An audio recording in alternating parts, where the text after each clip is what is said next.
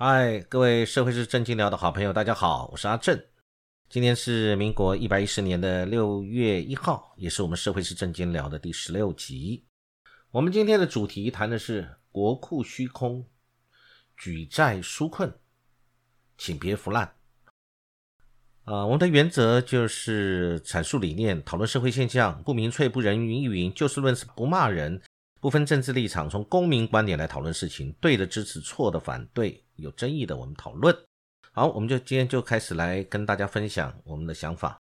这两天的媒体在讲，我因为我们很快速的，因为在疫情这样子。发展的一个期间，很多人都遇到很多的困难。那当然，今天六月一号还好，我们今天的呃罹患新冠肺炎的人数又往下降，这是我们值得高兴的事情。希望能够逐步趋缓，大家尽快生活能够恢复正常。那今天我们也在这边来讨论，呃，今天在媒体在各方面大家讨论比较热的就是我们的纾困。那我们要纾困的话，是怎么纾困？我们有没有钱纾困？纾困的对象是谁？该怎么纾困？等等的啊，跟大家一起一起分享相关的这个观点。那昨天立法院已经三读通过了《我们严重特殊传染性肺炎防治及纾困振兴特别条例》修正案，提高我们纾困振兴的特别预算的上限到八千四百亿元。然后，并将特别条例的期限延长一年，到明年的六月三十号止。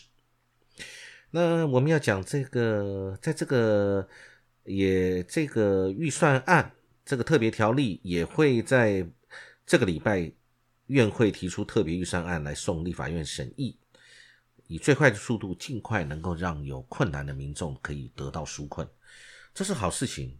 那当然，在这过程里面。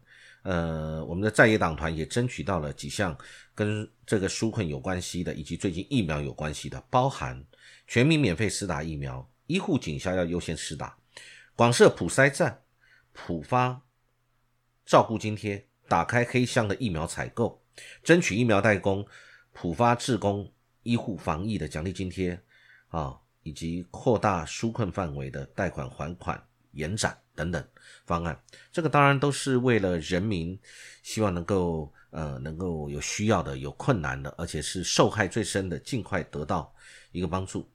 好，那但是我想在媒体跟在学者也有提出来相关，我们相关的财政呃财经的学者也特别提到，好，我们现在既然我们要帮助这些困难的这个我们的国人同胞，当然一定有需要。但是不是应该要比较的精准，比较的不会腐烂的发？这就是我们今天讨论的主题。有学者讲说，政府预算民脂民膏，取之于民，用之于民，这绝对是对的。所以国库绝对不是执政者私人的仓库啊。那么学者用了一个，我们要注意会不会开仓济众，就是打开仓库救济众人啊这样的一个概念。那什么叫开仓济众？就是因为我们打开国库，先看看我们里面够不够。那学者针对里面来讲，就是我们现在的国库觉得我们不够，那怎么样来开仓来救济众人呢？因为这个会牵涉到总预算。我们在一百一十年度中央政府一年以上非自偿性业务将自五点六兆上升到六点一兆。换言之，也就是早在纾困四点零以前，我们中央政府已经需举债的债务五千一百四十六亿。那所以呢，我们等于是有资产是全民共有的，但是有债务是不是我们要共同承担？那往未来借钱去举债，是不是会再留子孙啊？我们借的越多，我们的子孙是不是他们要还的越多啊？我想这个就是呃，我们大家可以一起来讨论的地方。那。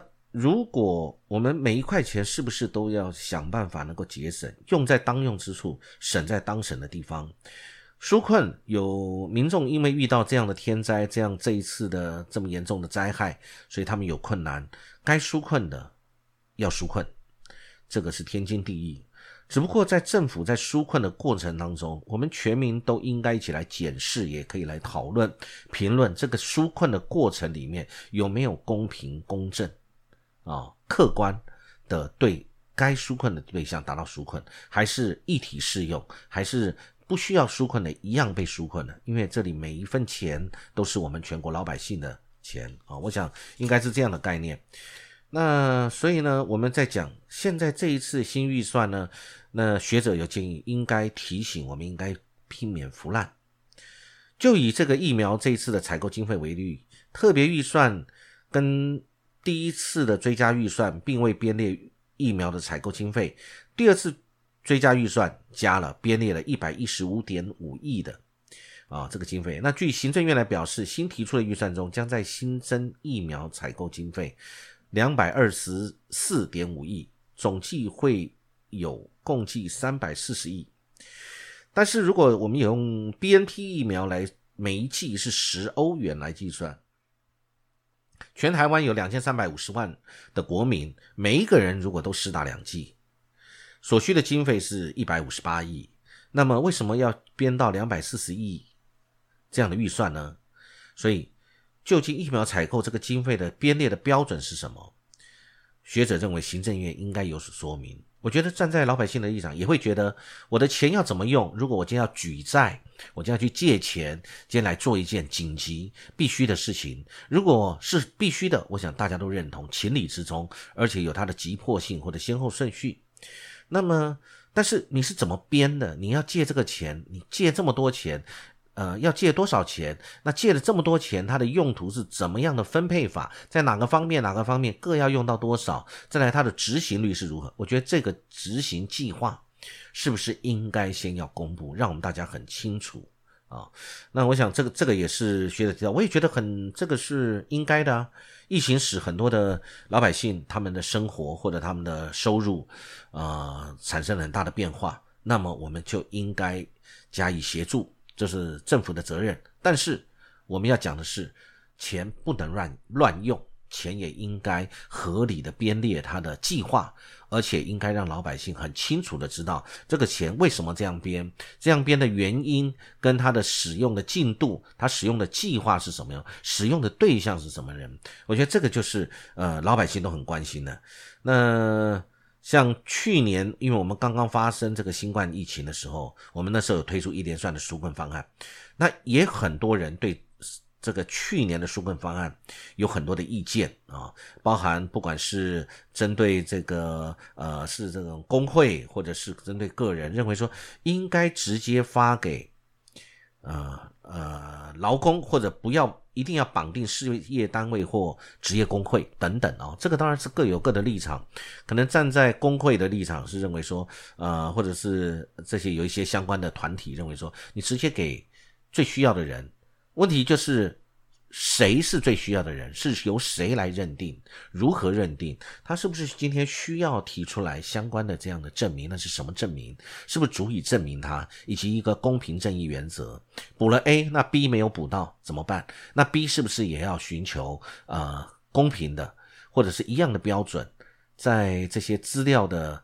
提供以及相关的这个补贴标准上面，是不是尽量做到一致性，而且公开透明，让大家知道是怎么个补贴法，而不是钱乱撒啊！我想老百姓最怕的就是钱乱撒。今天呃，政府在紧急事情的时候需要动用到预算，这个我理解。然后我们要对有困难的老百姓，我们的同胞。给予纾困应该的，那但是是怎么个用法？是不是我们要更清楚说清楚讲明白，让老百姓知道，而且要公诸于世？那媒体上面有报道一个事情，是我们要回溯到整个事情，讲到呃，当初我们在做这个机师检疫放宽为三加十一这一个决定的时候。是怎么样一个环境，怎么样的人，是由哪一些专家或者哪一些部门或者谁来做决议，那么决定了这件事情。后来当然不论后来造成了到今天为止我们所有的防疫上面的破口，跟造成了后续这样大的一个冲击。那当初做这个重大的决定是谁做的？是依据怎么样的一个相关专家学者，还是我们的法规相关定定的？那如果说这个政策那时候做了决策是正确的决策，那没有对事后造成负面的影响，那就没有问题。问题是现在就造成了。那很多人今天在受到生命财产损失的时候，是不是要去追溯这个责任？当初是谁做的决定？在当时的那个时点下面、时空环境下面做这样的决策，有没有什么不完备或者有瑕疵的地方？那是怎么样的一个环境下做的决策？那相关的人是谁？谁共同来做这样的决定？啊，然后最后做成了这样一个拍板定案，然后做成一个政策来执行。结果今天的媒体讲说，这个这个机师检疫放宽为三加十一这一个决策的会议相关的会议，竟然没有会议记录啊！竟然没有会议记录，我觉得这个事情是匪夷所思。站在我个人一个公民的角色来讲，我觉得不应该没有会议记录，这个是重大决策，我们都不是呃。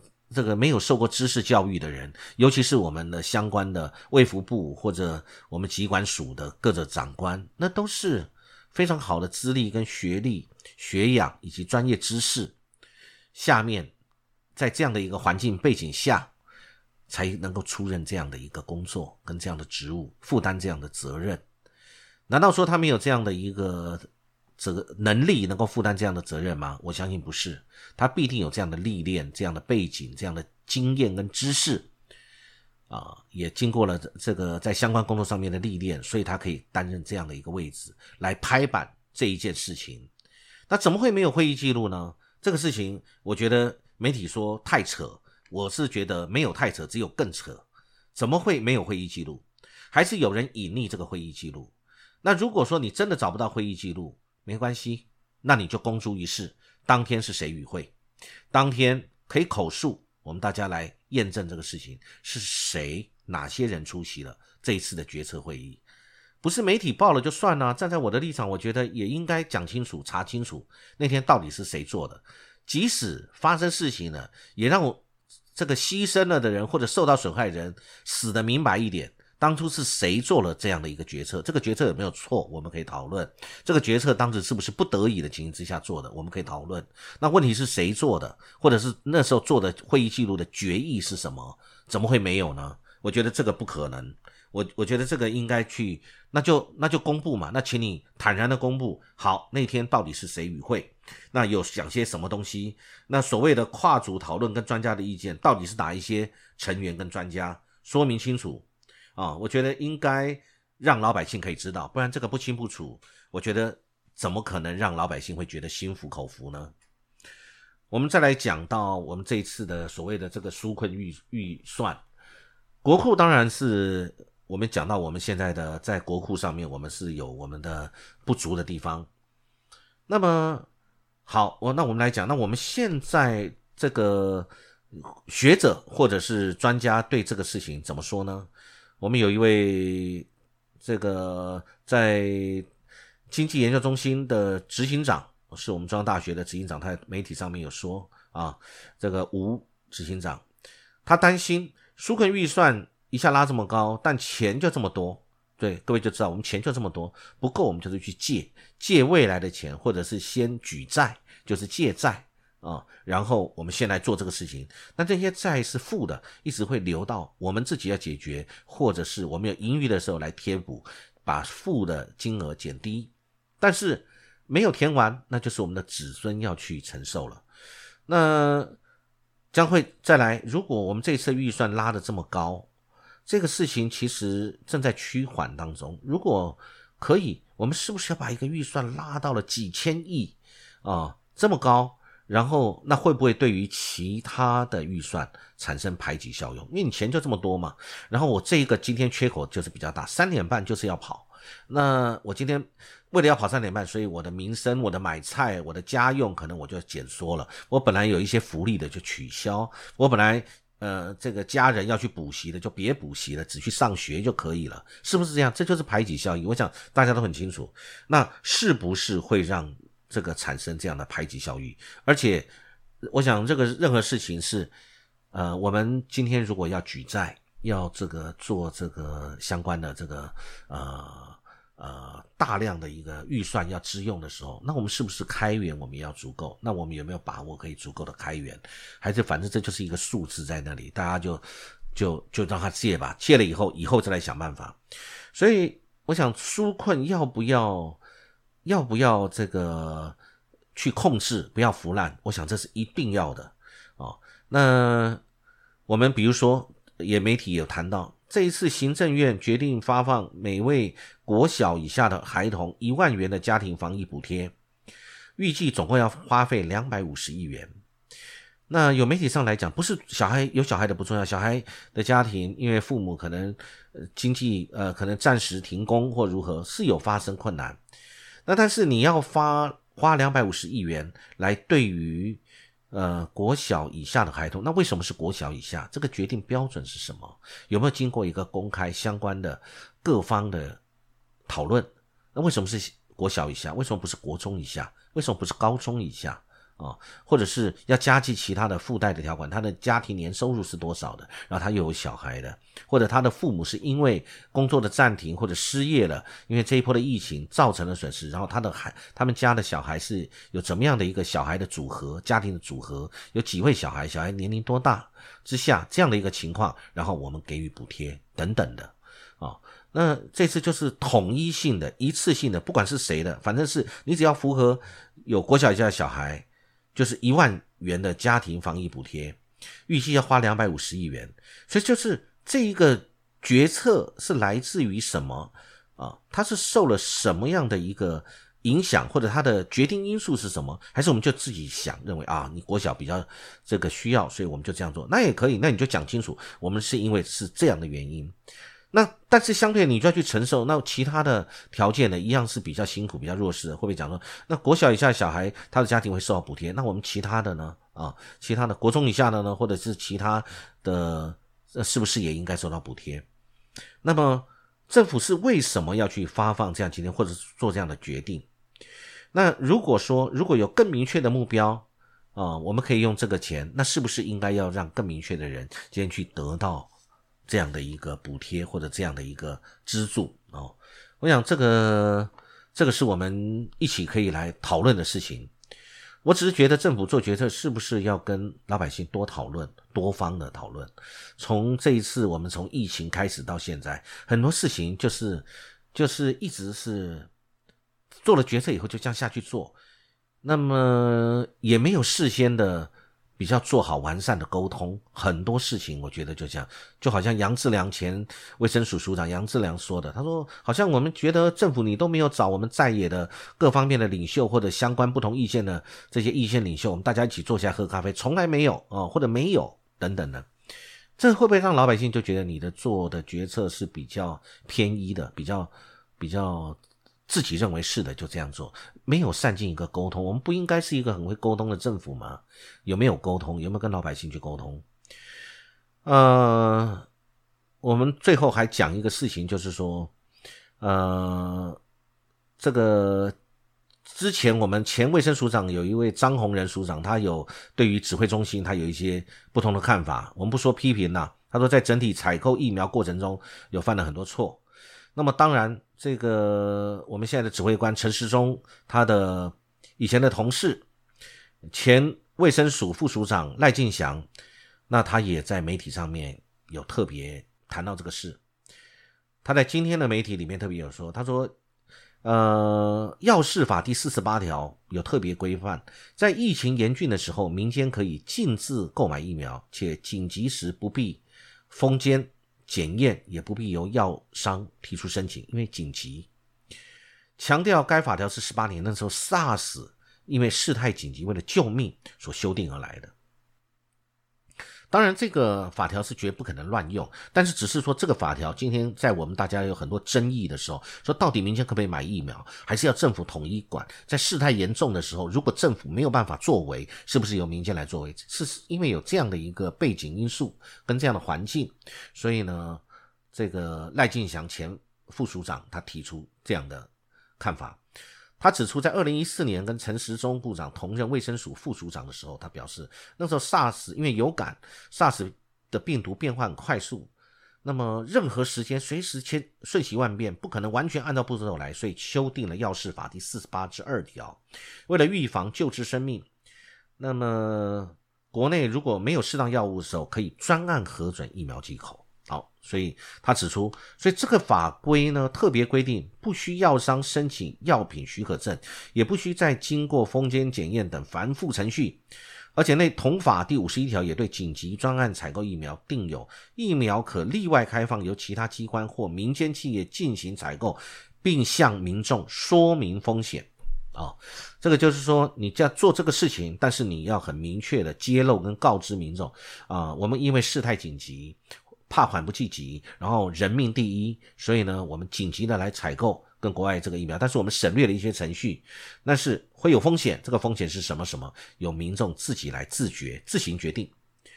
哦，所以呢，他谈到不是法令限制的问题，是指挥中心你的决心的问题。啊，他说法律本来就有授权了。那疫情多一天，我们的社会成本、经济代价、人命都很危急，都有损失跟风险的情形啊的可能性。所以呢。卫福部应该尽快通关，让有能力买到疫苗者尽速来进口。如果卫福部担心它的成分配这个分配或者开放造成分配不均，也可以考虑征收全部或部分，然后由指挥中心来统一分配，再给予补偿。哦，这些也都是做法，只是说先进来嘛。如果现在这么紧急，大家都觉得非常有需要，老百姓有恐慌跟焦虑，你是不是应该尽快给他进来？那当然还有。前卫生署食药局长，也是我们阳明交大的副校长康兆洲副校长也表示，疫苗分配、施打顺序等接种作业可由中央来规划，但若民间团体买得到疫苗，中央没有道理来阻挡啊。因为我们可能有一些相关的困难，或者是政府出面会有问题，那就由第三方的或者民间团体来试试看。只要能够有中央，就指中央政府，我们只要确保买得到是真正的，不是假的就可以。所以政府要保证政府的功能是稽核跟检验这些东西是不是真的啊？那其他前面的的环节跟作业是可以让民间进行的啊。所以呢，我们现在最需要的就是疫苗，所以。大家都很焦虑，也觉得有这个必要性，所以政府是不是我们尽快啊，按照老百姓跟民间的这种声音，我们广纳大家的一个想法，然后做出尽快啊，做出明智的决定，对老百姓福国利民的事情啊，我想今天跟大家的分享就到这里，呃，期待我们的疫情可以逐渐也快速的好转，然后我们尽快恢复到生活的常轨。啊，祝福各位有美好的一天，谢谢。